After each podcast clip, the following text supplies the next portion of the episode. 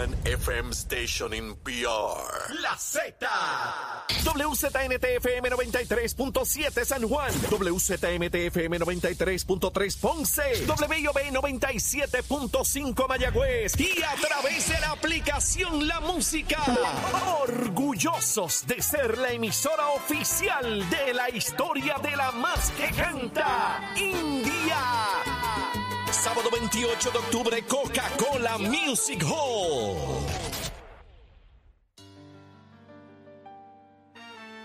Arranca una nueva hora en Nación Z por Z93, 93.7 en San Juan, 93.3 en Ponce y 97.5 en Mayagüez. Todo Puerto Rico cubierto del mejor análisis, la buena información, el programa que te gusta, el que has hecho tu favorito, el número uno en Puerto Rico y el mundo entero a través de nuestras plataformas digitales. Así que gracias por el respaldo y este sábado recuerda que tenemos chinchorreo, nos vamos para Orocovis.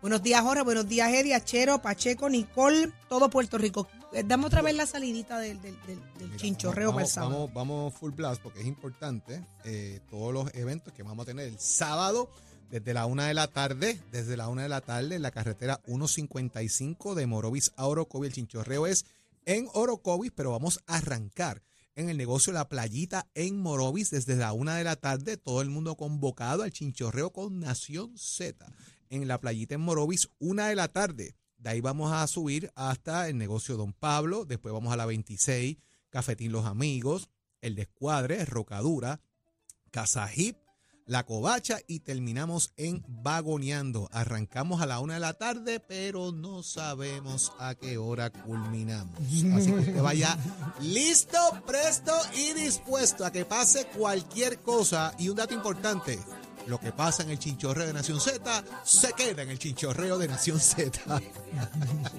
Punto y aparte. Ya lo sabe, una de la tarde en la playita en Morovis. Ahí arrancamos para Orocovis. 28 de octubre, una de la tarde. Chinchorreo de Nación señora, Z. Ay, ay, ay, ay, ay. dice 28 de octubre, eso no es la semana que viene, dentro Este de un mes, este sábado. Así es. ¿Por qué yo? ¿Por qué en mi vida hay tantas fiestas? Mar en ti. ¿Por qué? ¿Por qué yo me Y después de estos tiernos 40, eh, toma, cuando hacemos ese Bueno, desarreglo, hasta ahí llegamos. hay que tomarse unos cuantos días de... Ay, de descanso. Gracias. Menos mal que lo estamos haciendo sábado. Llegamos el domingo. No, no hay break. El lunes no había quien llegara. No hay break. Pero qué, qué buena es mi convocatoria. Yo solamente lo dije y se montó el party. ¿Viste esto? Sí, ese no es el Bueno, problema. mi vida es una fiesta. Amo mi vida. Viva su vida, sea feliz. Viva, viva. La vida es una fiesta, Eddie. Y si no se levanta, Levántate que el despertador te está velando y te agarra el taponzo de Rivera. arranca una nueva Ayer no hora. me escuchaste con eso. No, no, no, no, no, caramba, yo traté. Pero esa hora estaba yo rica, rica, ra, ra, ra.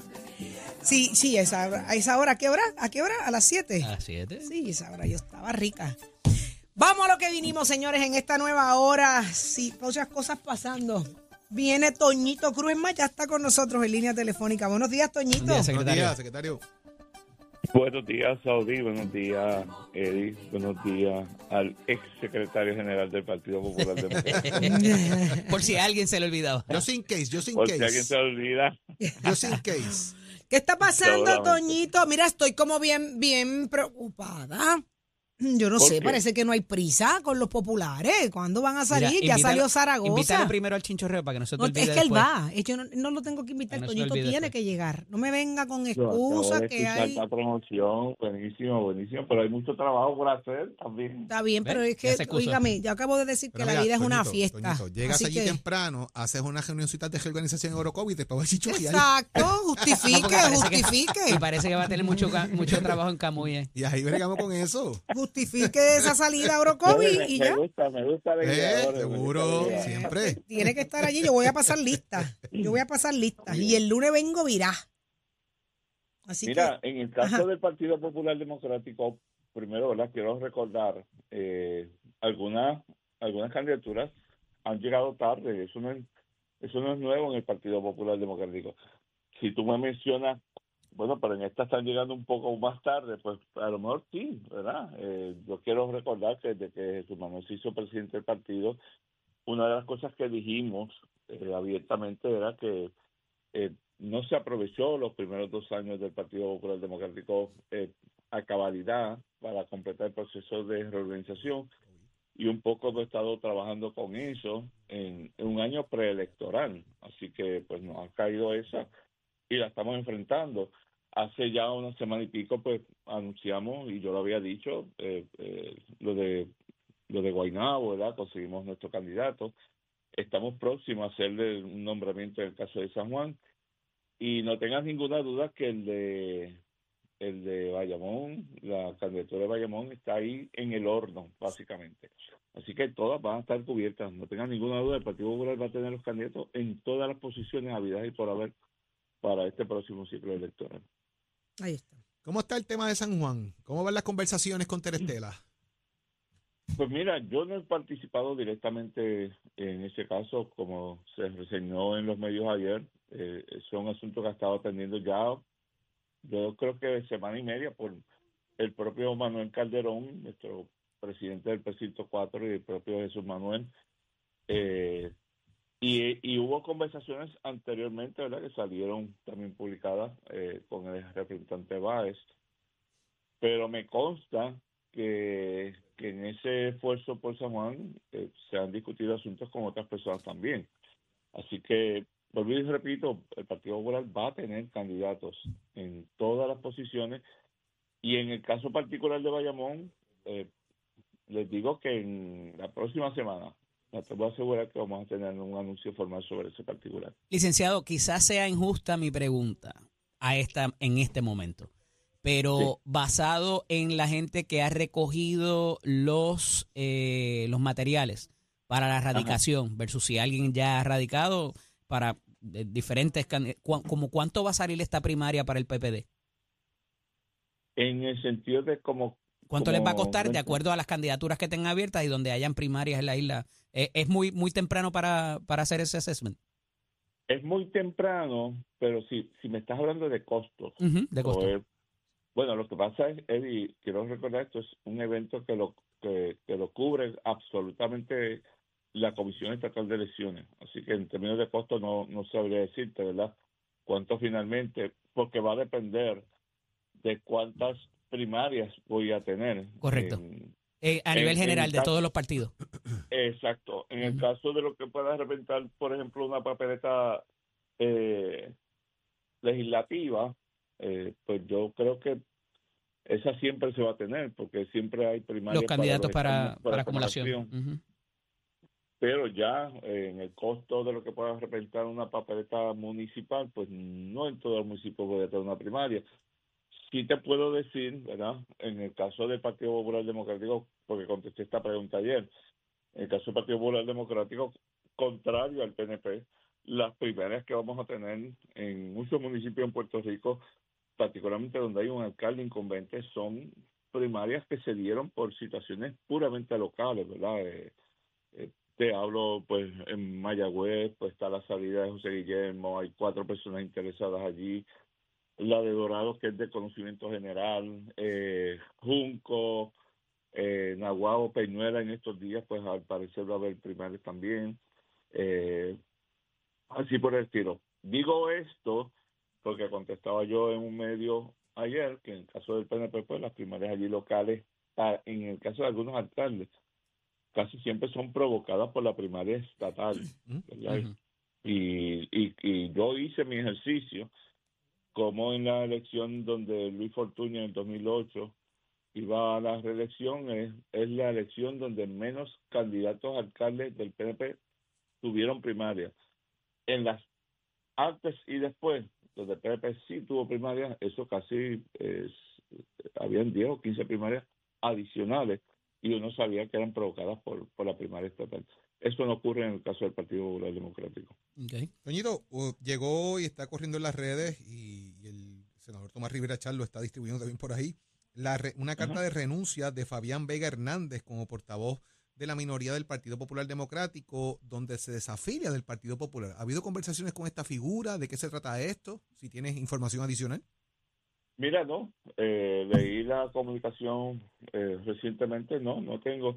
Esta va a ser la- el, el ciclo electoral de las desafiliaciones, ¿verdad? Eh, tuviste algo allá en, en San Sebastián, Ajá. en el caso del PNP, y, y puede ocurrir, ¿verdad? Porque como tienes partidos adicionales corriendo, eh, luego de la elección general del cuatrenio pasado, lo- tienes tres- dos partidos adicionales, ¿verdad? Más allá del Partido Independentista. Pues yo creo que son cosas que, que vislumbran actuales candidatos dentro de las formaciones del Partido No o Partido Popular Democrático, eh, que con la intención, ¿verdad?, de pues, alguna insatisfacción moverse a otros partidos políticos. La realidad es que ese es el derecho de, de estas personas, ¿verdad? Claro, eh, porque ocurrió una renuncia en estos días también de otro legislador. Hago la aclaración, estos escaños que ocupan estas personas, ellos sostienen, van a mantener el escaño. El Partido Popular no puede hacer nada en ese sentido, como no puede hacer nada el Partido No Progresista en el caso de San Sebastián, ¿verdad? Eh, tiene que quedarse con ese alcalde ahí desafiliado. Eh, esa es el Estado de Derecho. Digo, Pues- Toñito, ya, pues ya queda siendo un alcalde de, de, de, de- de dignidad, básicamente, porque ya, ya se afilió a otro partido. Sí, ya está afiliado. Así mismo. Así que Y sería el primer pues, alcalde de dignidad. Eh, licenciado, Exacto. de eh, haber una primaria para la gobernación el Partido Popular y basada en la experiencia de 2020, ¿el Partido Popular ha alcanzado la madurez política para poder sanar de la misma? Le hice esta pregunta a Luis Javier Hernández eh, a principios de semana, se la hago a usted en la mañana de hoy, me interesa saber su parecer. Pues mira, yo creo que sí, Eddie. Eh, agosto 2020, el Partido Popular eh, celebró una primaria eh, bastante concurrida, ¿verdad? Salvando el hecho de que estábamos en aquel periodo de pandemia. Eh, fue una primaria eh, intensa, eh, donde pues, los candidatos tuvieron la oportunidad de exponerse al liderato del Partido Popular. No tuvimos éxito en las elecciones, eh, yo en eso difiero un poco del, del, siempre querido amigo Charlie Delgado, de que eso fue producto de, de desaveniencia de la gente que participó en la primaria. Yo creo que no tuvimos éxito en las elecciones por los factores de lo que todo el mundo conoce que fue la unidad 77 en las elecciones generales, ¿verdad? Eh, la comisión no manejó eso bien y, y la información está ahí, eh, se puede constatar.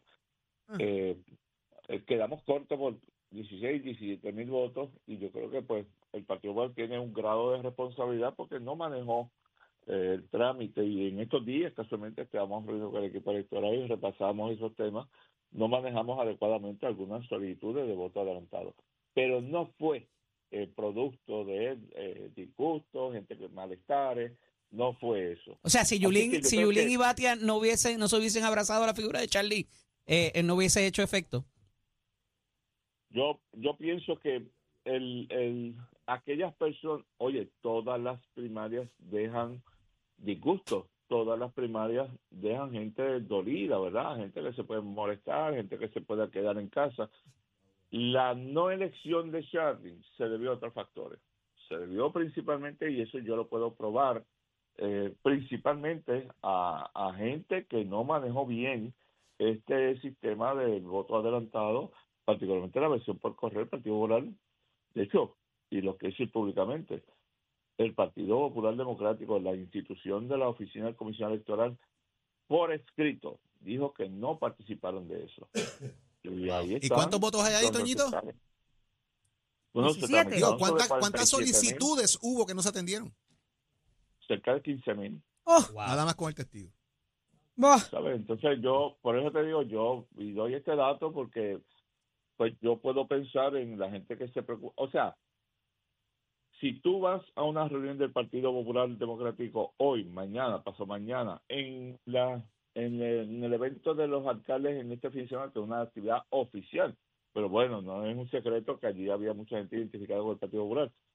Eh, tú caminabas 15 pies y, y cuando saludaba a una persona, pero que te decía, evita las primarias, evita las primarias, pues bien.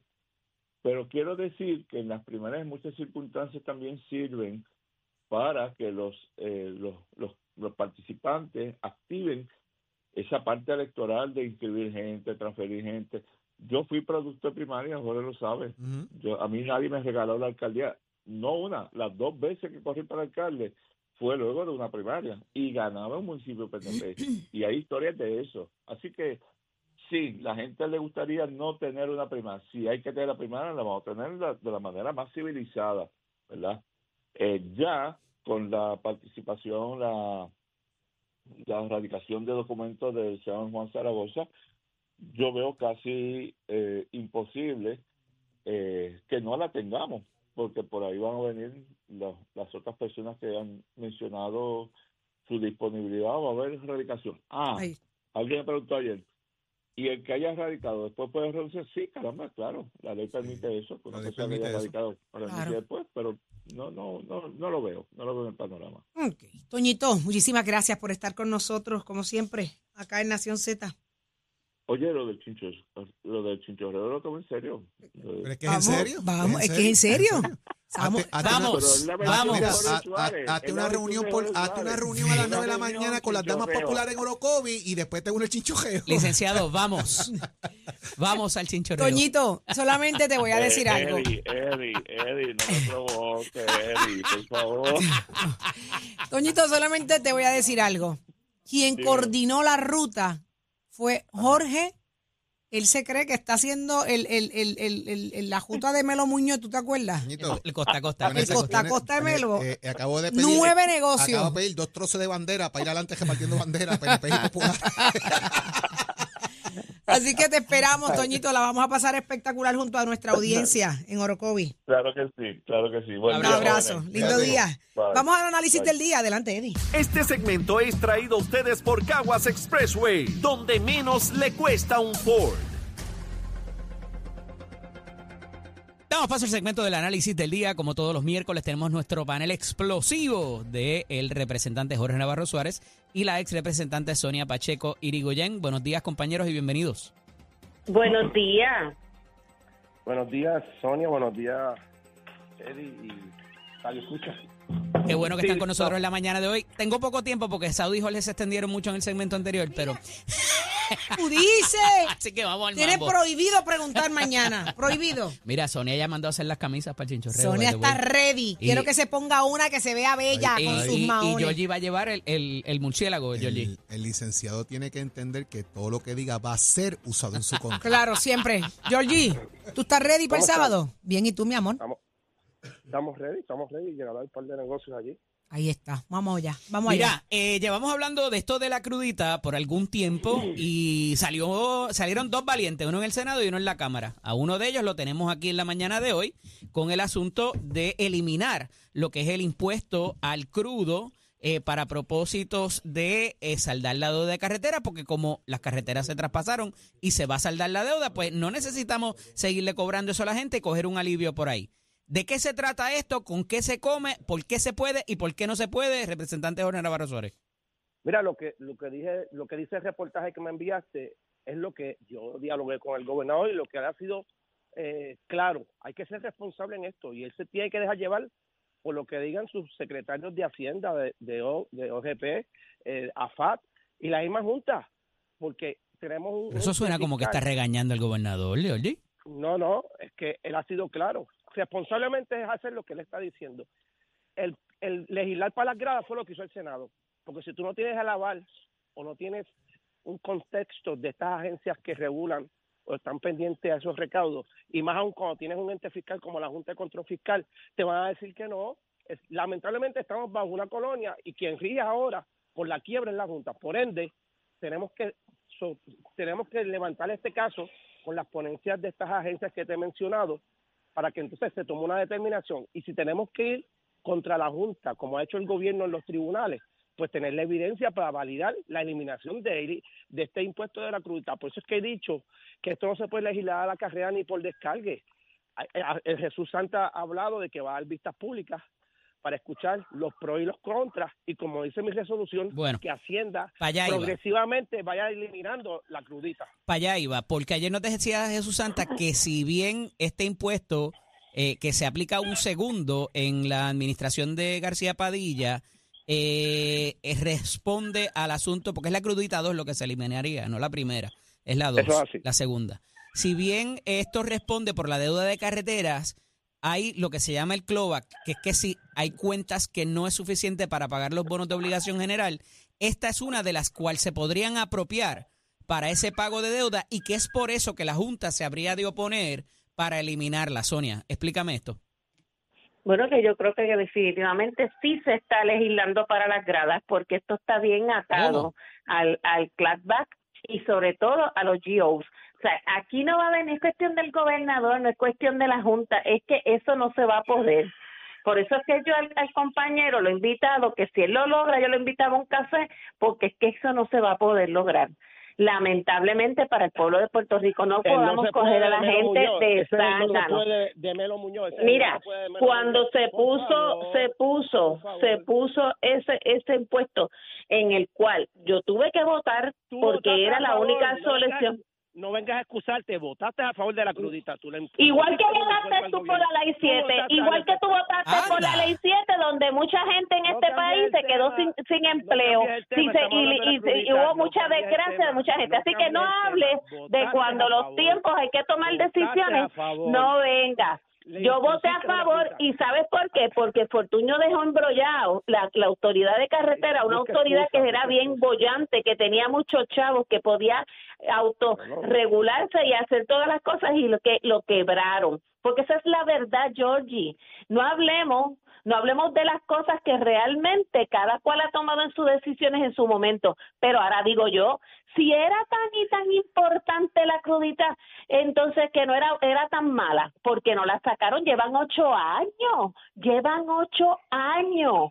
¿Por qué ahora en las postrimerías de solamente seis meses que quedan del- de, Asamblea Legislativa es que ahora aquí vienen a traer Sonia, ustedes ah, esa idea? Sonia, Ah, ¿por aprende, qué? ley, Aprende tú que estás diciendo, tiras para las gradas, dices obsoleta, 15 ya está disparates y la gente se cree que lo que Sonia. diciendo es verdad. Ya está obsoleta, ya está obsoleta y la vamos a eliminar. Ya el gobernador ha hablado y ¿Cuánto dicho representaría esto en, ¿Por en qué está cascado? obsoleta?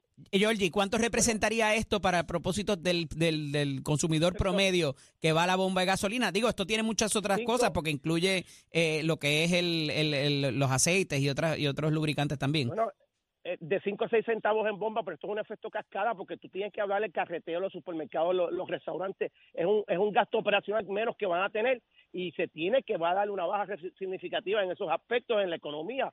¿Para cuándo? ¿Para cuándo? Ojalá que se ¿Pa' lograra. Ya, Ojalá. Ya Jesús, San- ya Jesús Santa va a dar vistas públicas, va a ir la Hacienda, va a ir OGP, va a ir este Omar Marrero de AFAT, va a ir la misma Junta, para entonces escuchar y decir, como bien dijo Sonia, esto está todo en un, pa- en un paquete, eh, desde el 2016 ya llegó la Junta y cogió ese dinero. Pero O sea lo que eso es- lógico es, Es un lo paquete. lógico es y lo, y lo ¿En qué quedamos? que- oye, Exacto, es ¿verdad?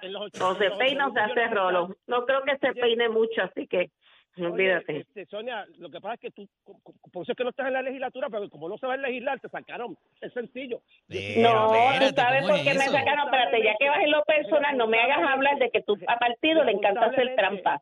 Eso es lo que pasa, porque yo gané todas las urbanizaciones. No me hagas hablar, Georgie. Estamos legislando para dar vistas públicas para que no ocurra lo que ha sucedido con otras medidas de beneficio para el pueblo, que la Junta dice que no, pero como somos una colonia, tenemos Georgie, de. ¿Quién te hizo trampa, Sonia? ¿Quién te hizo trampa, este Sonia? semestre. Sonia, ¿quién, te hizo- ¿quién fue que te hizo trampa? ¿Tú sabes quién me hizo el PNP?